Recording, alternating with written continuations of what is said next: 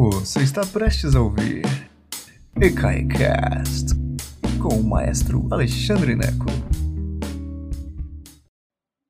Boa tarde, senhoras e senhores. Que prazer imenso estar aqui com vocês nessa tarde hoje. Feliz 2021, né? Essa é a nossa primeira palestra ao vivo de 2021. Já tivemos alguma programação aqui, mas uh, gravada. Então hoje é a primeira vez que nós estamos de volta ao vivo. Felicíssimo de estar aqui. Muito feliz de ter a companhia de todos vocês. E hoje, quarta-feira, é dia de grandes nomes no canal do ECAI.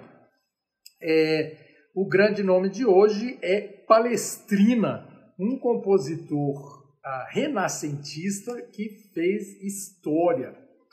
E só para lembrar vocês que a programação de janeiro e fevereiro está um pouquinho diferente, não precisa se desesperar, a programação normal volta em março, onde eu vou falar muito sobre música e tal. Quarta, quinta e sexta continua igual, como sempre foi, mas segunda e terça tem uma programação diferente. Segunda-feira chama-se Na Cozinha com o Maestro, onde eu vou ensinar é, receitas simplérrimas para quem nunca entrou na cozinha. E na terça-feira chama-se Compositores em um Minuto. Ontem eu falei sobre Beethoven, espero que vocês tenham gostado do vídeo. E a ideia é fazer uma programação um pouco diferente para ver se conseguimos atrair pessoas novas para o canal. É isso, é só fazer um teste, tá bom? Mas hoje vamos falar, temos grandes nomes e Giovanni Pierluigi da Palestrina, um compositor espetacular do período renascentista. É, vamos começar fazendo uma introdução para a gente poder entender direito o que, que é Palestrina. E lembrando também que tem uma lista hoje gratuita que eu preparei para vocês, que já está lá no Spotify. Se você está no, no YouTube, basta você clicar aqui embaixo e a lista estará aqui embaixo, tá bom? Aí você clica e vai lá e eu vou explicar daqui a pouco a lista para você, tá bom? Está no Spotify do ECAI. Então vamos lá. Giovanni Pierluigi da Palestrina nasceu em 1525, ou pensamos que tenha nascido em 1525, não temos certeza, e morreu em 1594. Aí nós temos certeza, porque ele, quando ele nasceu, ele era de uma família pobrezinha, a gente não sabe exatamente, não tem, não tem muita referência. Mas quando ele morreu, ele já era um compositor famoso em vida, então sabemos exatamente que ele morreu em 1594.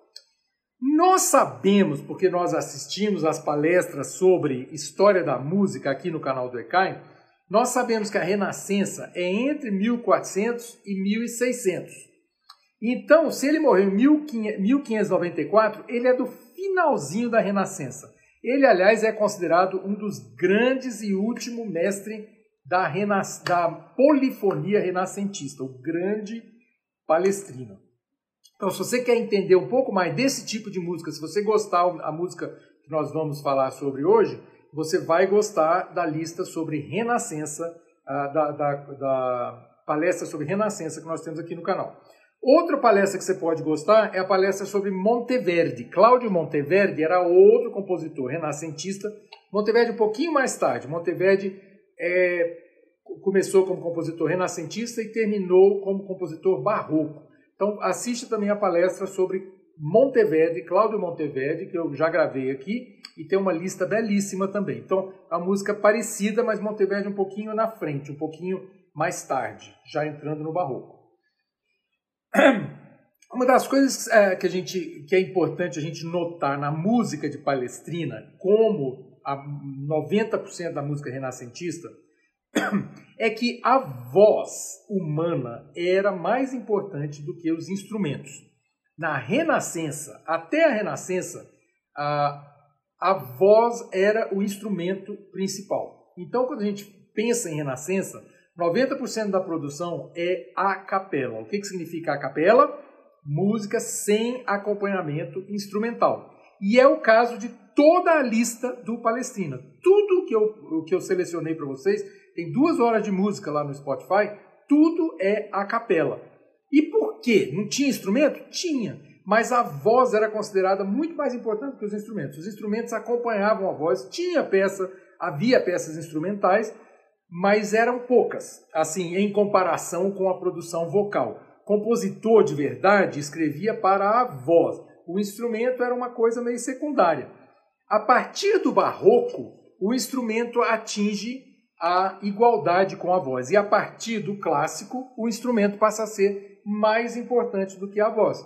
Então, quando a gente fala de música clássica no período clássico romântico, você, você geralmente vem orquestra à sua cabeça. Quando você fala no barroco, é voz e orquestra. Quando você fala na Renascença e no medieval, é 90% música vocal, tá bom? É, outra coisa que nós vamos, antes de falar ainda sobre o Palestrina, é importante a gente entender é, sobre a polifonia. O que é polifonia? Você pode ir na enciclopédia musical ECAI, que eu falei um pouquinho sobre isso.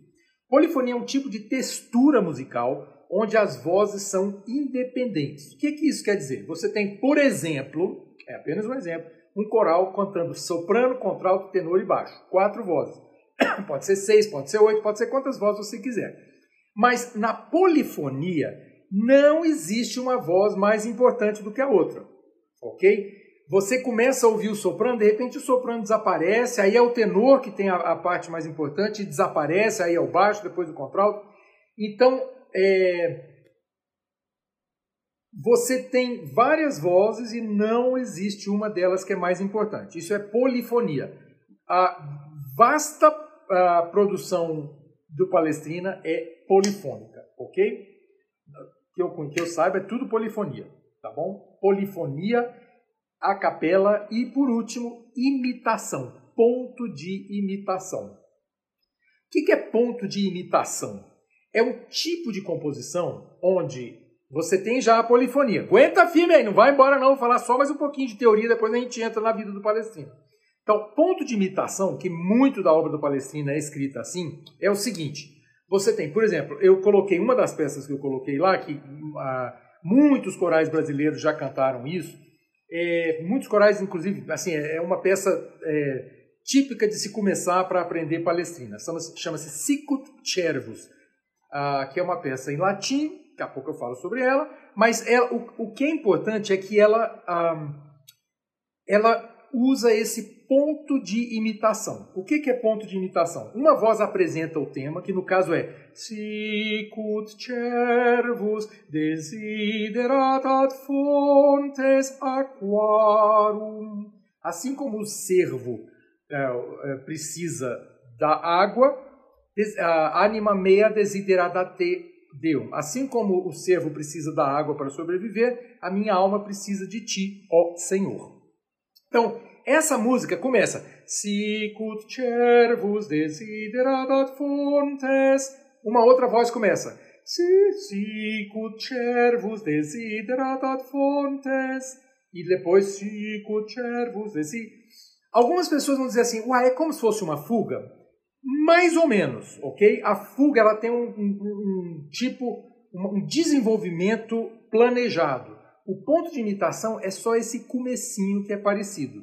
Então, a, o ponto de imitação é mais simples do que a fuga. Você quer saber o que é uma fuga?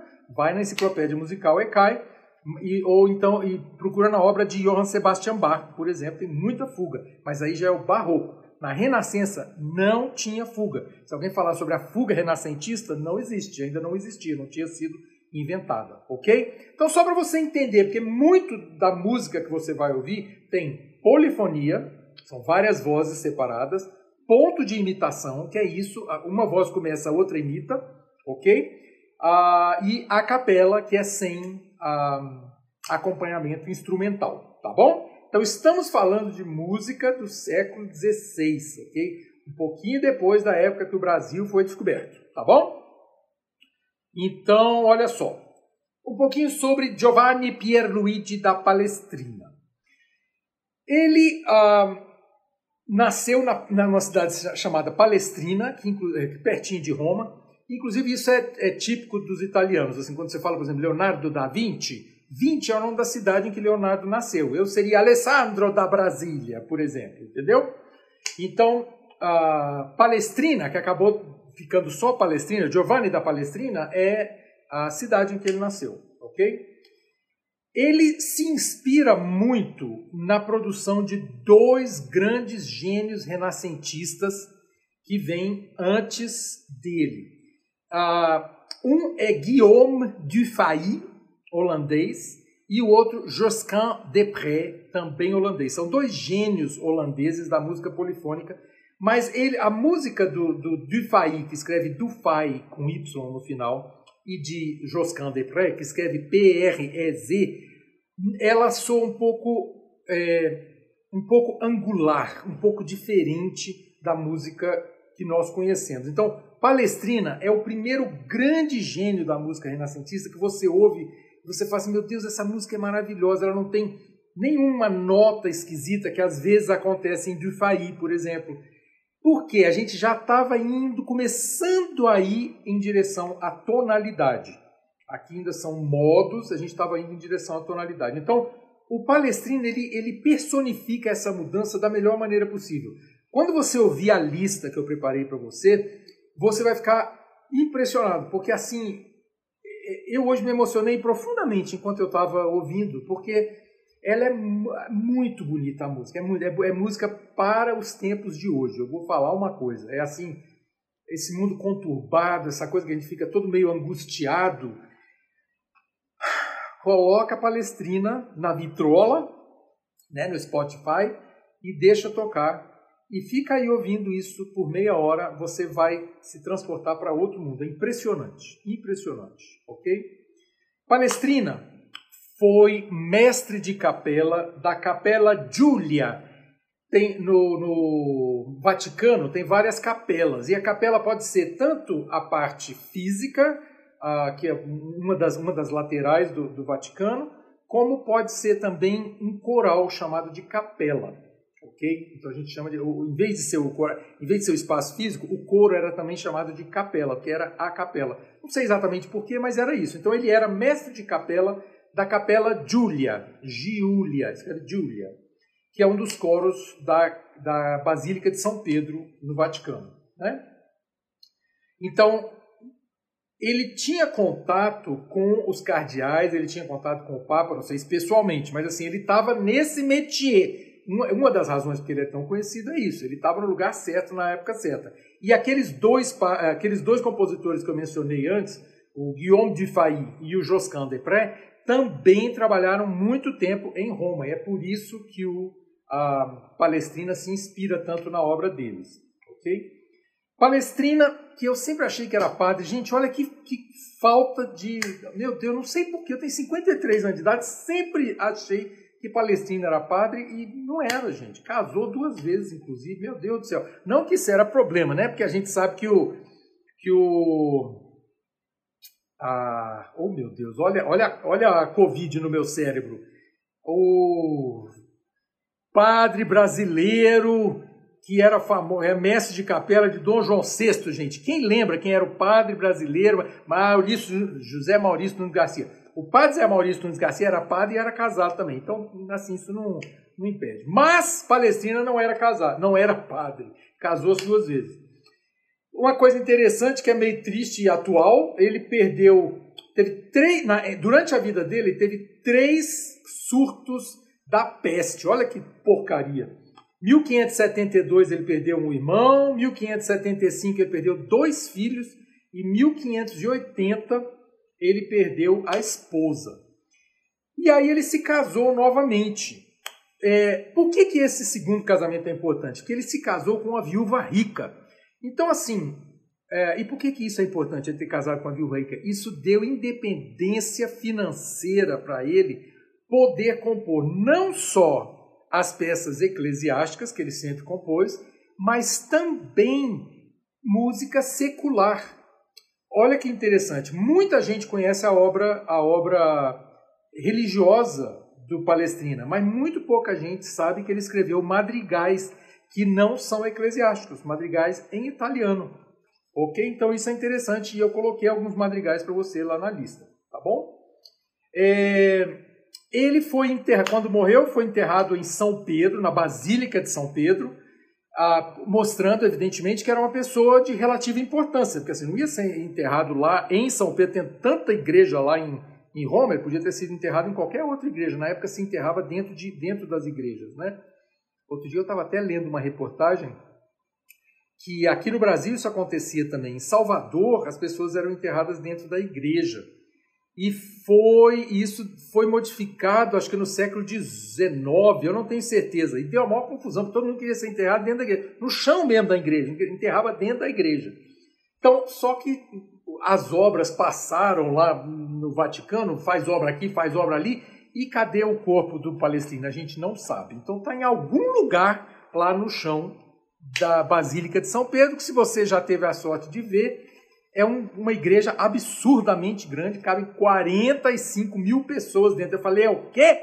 É isso mesmo, cabem 45 mil pessoas dentro da Basílica de São Pedro. É absurdo. Então, em algum lugar lá está tá o corpo do, do nosso querido Palestrina. Palestrina escreveu 105 missas completas, escreveu 68 ofertórios. Ofertório é a música que toca enquanto o pessoal está lá botando dinheiro na caixinha.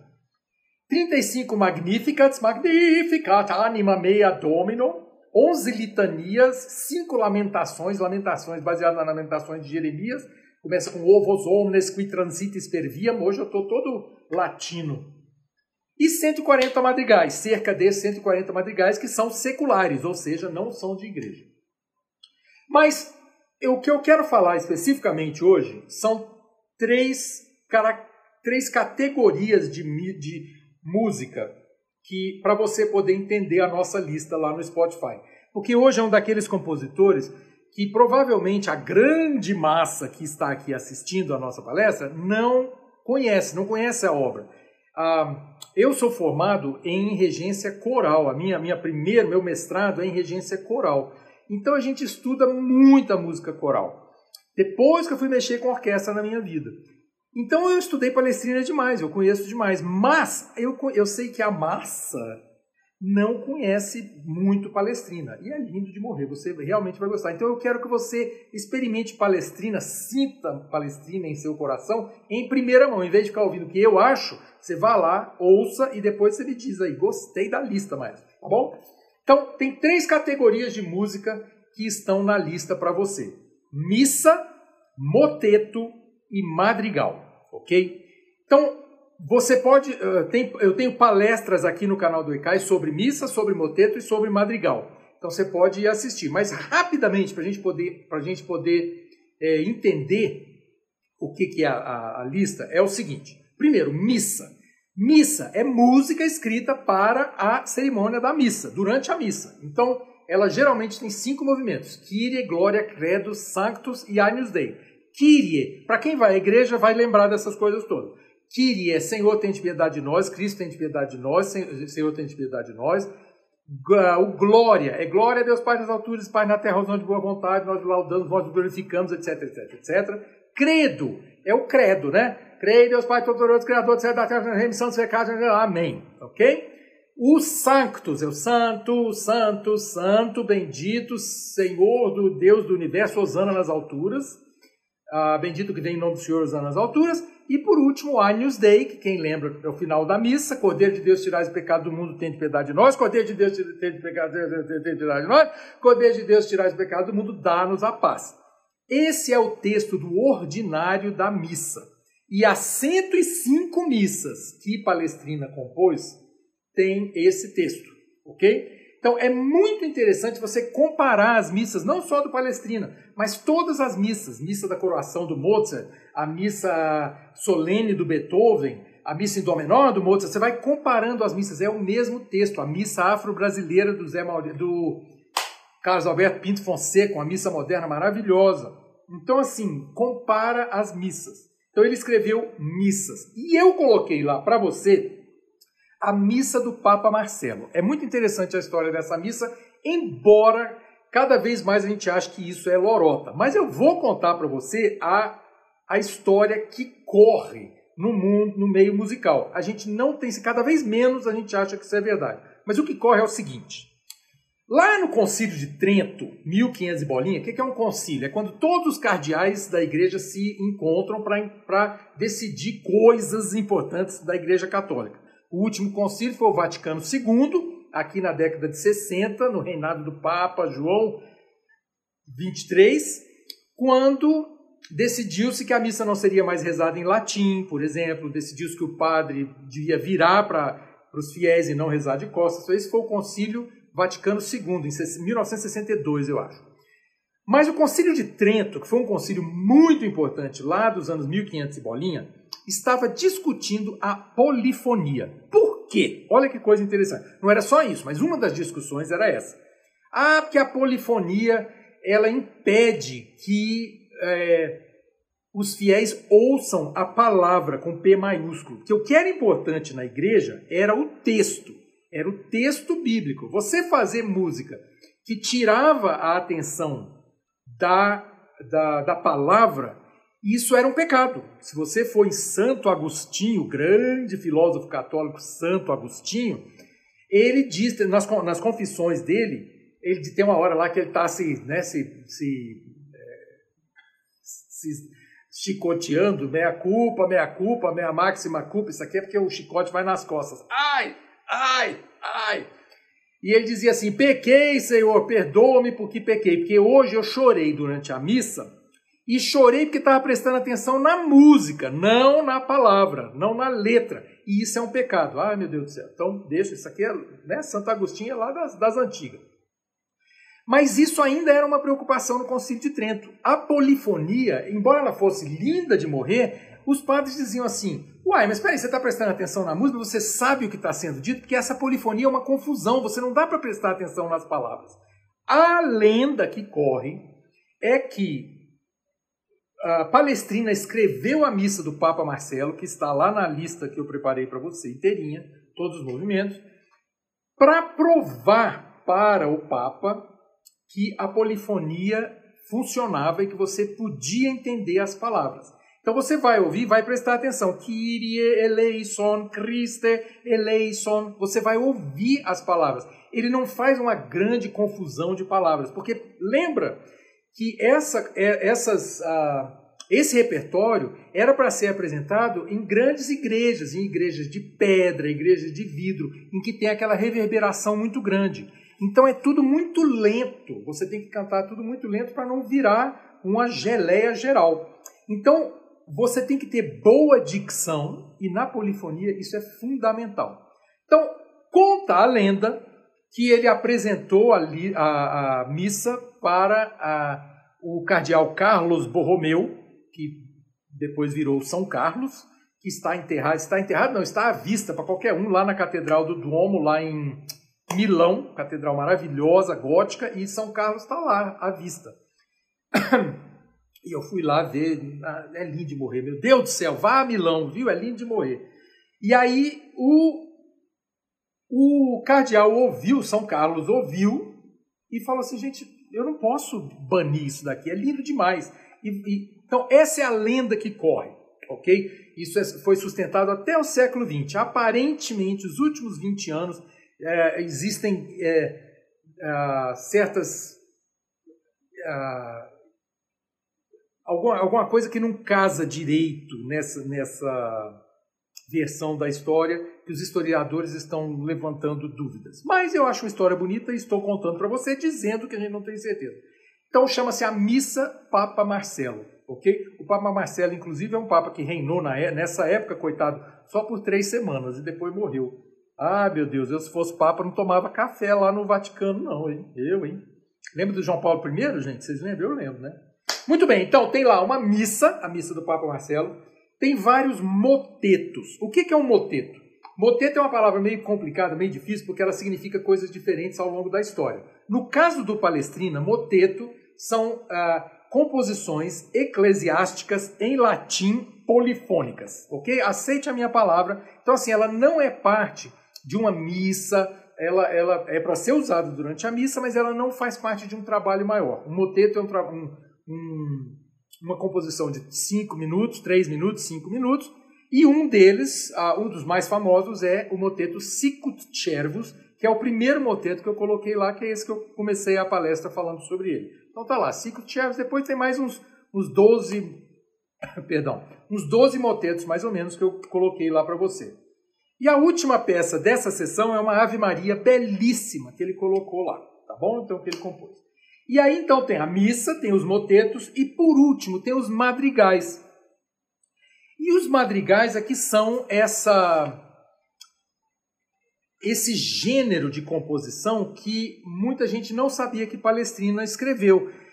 E ele só conseguiu escrever, lembra que eu falei que ele casou na, segunda vez? Porque casou com uma mulher rica e aí ele tinha a estabilidade financeira para poder fazer os madrigais dele. Porque senão ele tinha que escrever só para a igreja. Então, esses madrigais, você vai reparar. Primeiro, o madrigal não é de música de igreja. O madrigal, em vez... música de igreja em qual, qual idioma? Latim. Fora da igreja, em qual idioma? No vernáculo. Meu Deus, o que é o vernáculo? É a língua de cada país. Então, Palestrina, sendo italiano, compôs madrigais em qual idioma? Italiano. Muito bem. Então, quando você ouvir que a música saiu da igreja e entrou e está tá sendo falada em italiano, você ali são madrigais, não são mais motetos. Você vai falar assim, mas como que eu vou reparar a diferença? Ouve, dá uma ouvida, você vai ver que ele tem uma pegada diferente. Ele é é um pouco mais movido, é um pouco mais andado, um pouco mais rápido em alguns casos, outros não, é, é triste também, mas os assuntos são outros, é amor, ah, eu gosto de você, a guerra e tal, essa coisa toda, ok? E madrigais, o Monteverde escreveu muitos madrigais também, na outra lista do Monteverde você pode ouvir também, tá bom? Então eu queria que você, terminado essa palestra, se não hoje, você pode ir em outro dia, assim que você tiver aí uma meia hora para sentar, fechar seus olhinhos e ouvir essa música maravilhosa. Eu queria que você fosse ouvir essa lista que eu preparei para você. E eu tenho uma pergunta para você, para você, para você pensar e responder depois de ouvir a música do Palestrina. Eu, quando ouço Palestrina, especialmente os motetos, a missa e os motetos, eu ouço os anjos cantando. Ouço mesmo. Assim, é como se fosse como se fossem anjos cantando. A minha pergunta para você é: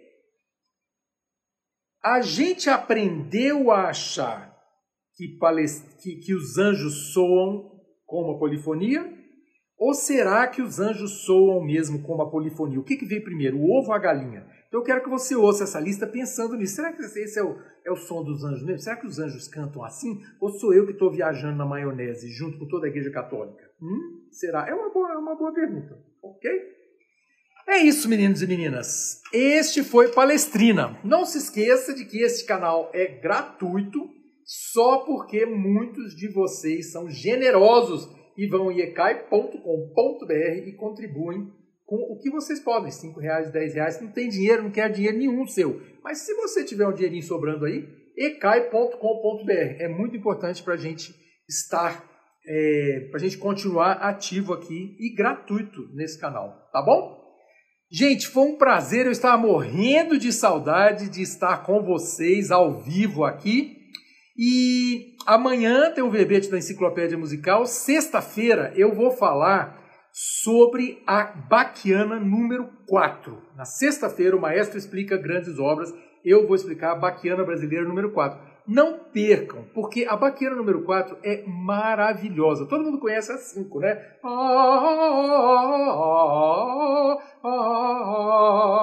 A número 4 é maravilhosa e eu vou explicar para você, para você aprender a ouvir essas baquianas, tá bom? Espero por vocês na sexta-feira, às quatro da tarde, no Facebook do ECAI e depois as palestras, como sempre, sobem para o YouTube. Um beijo enorme para vocês, muito obrigado. É um prazer enorme ver vocês aqui. Estou vendo todo mundo aqui, o nome de todo mundo. É bom demais ter todos vocês, todas vocês aqui, tá bom? Beijo enorme, muito obrigado por existirem. Beijão, gente. Obrigado por nos escutar. Agora, seja sempre o primeiro a saber da programação. Assine nossa newsletter em ecai.com.br.